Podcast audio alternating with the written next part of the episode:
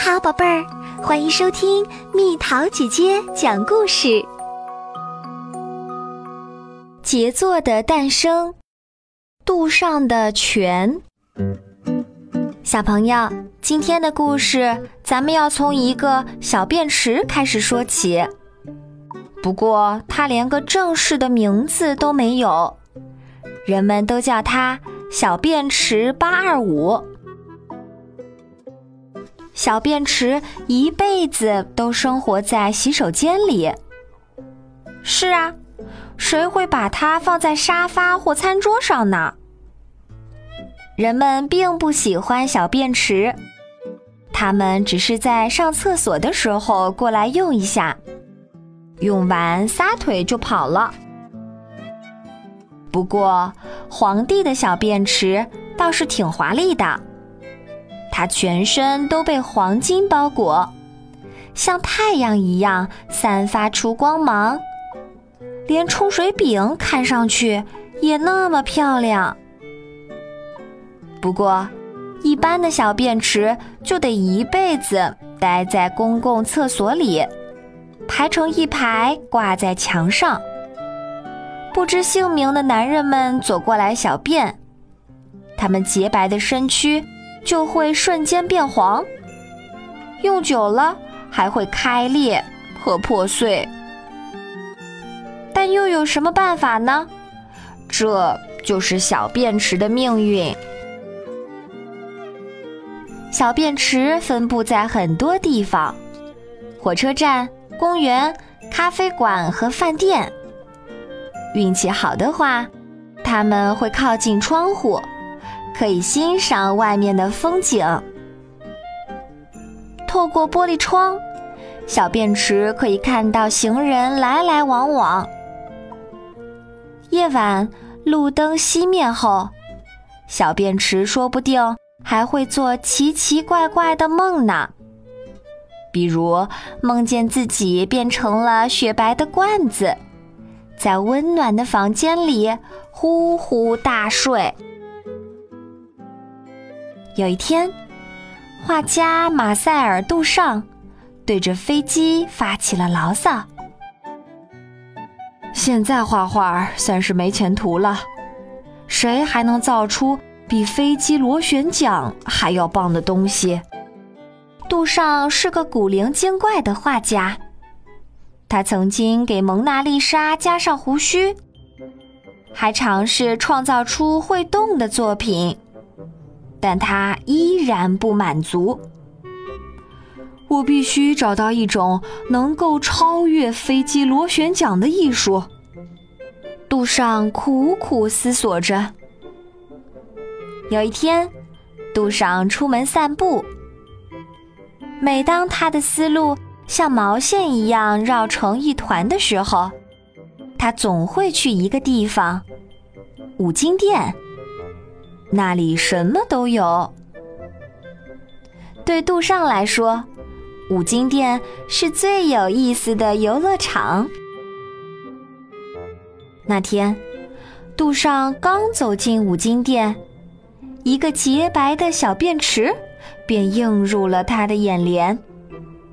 瞬间，杜尚感觉灵感爆发，心也激动得砰砰直跳。这个小便池贵吗？杜尚问道。很便宜，如果您预约的话，我们还可以帮您安装。五金店主回答道。没关系，我拎着走就行。杜尚把挂着八二五标签的小便池抱在怀里，回到了画室。他的画室。就像发明家的实验室一样，堆满了半成品和各种杂物。把小便池放在画室里，真是一件奇怪的事情。杜尚对着小便池说：“从现在开始，你不再是一个小便池，你将成为一件有名的艺术品，而且出自名家之手。”杜尚拿起笔和颜料，走进小便池八二五。还是放平了比较好。杜尚把小便池换了个位置。从现在开始，你的名字就叫做全。杜尚在小便池的一侧提上了 “R Mut”，意思是傻瓜和年份。然后他露出一副大功告成的表情。心里感觉无比幸福。杜尚抱着拳直奔展览馆。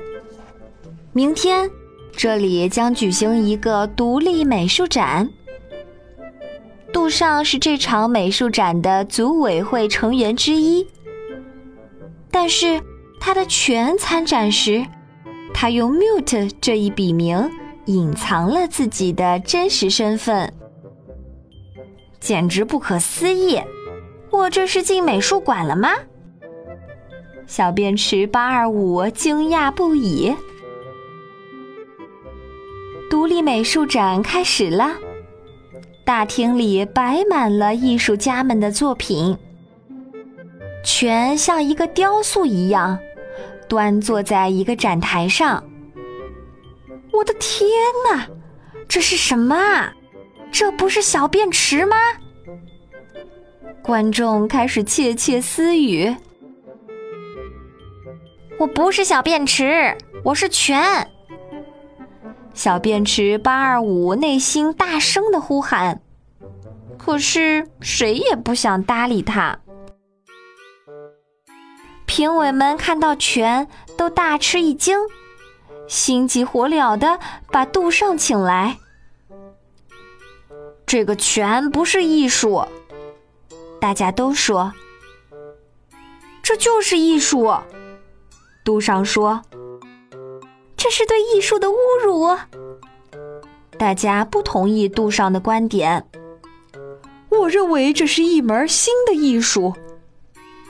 杜尚坚持道：“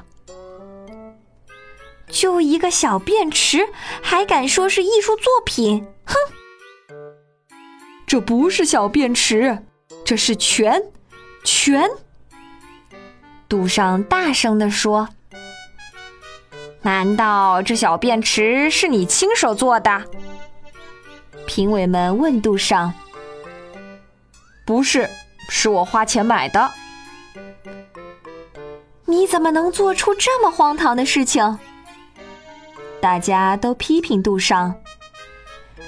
艺术并不取决于画家的双手，而是灵感。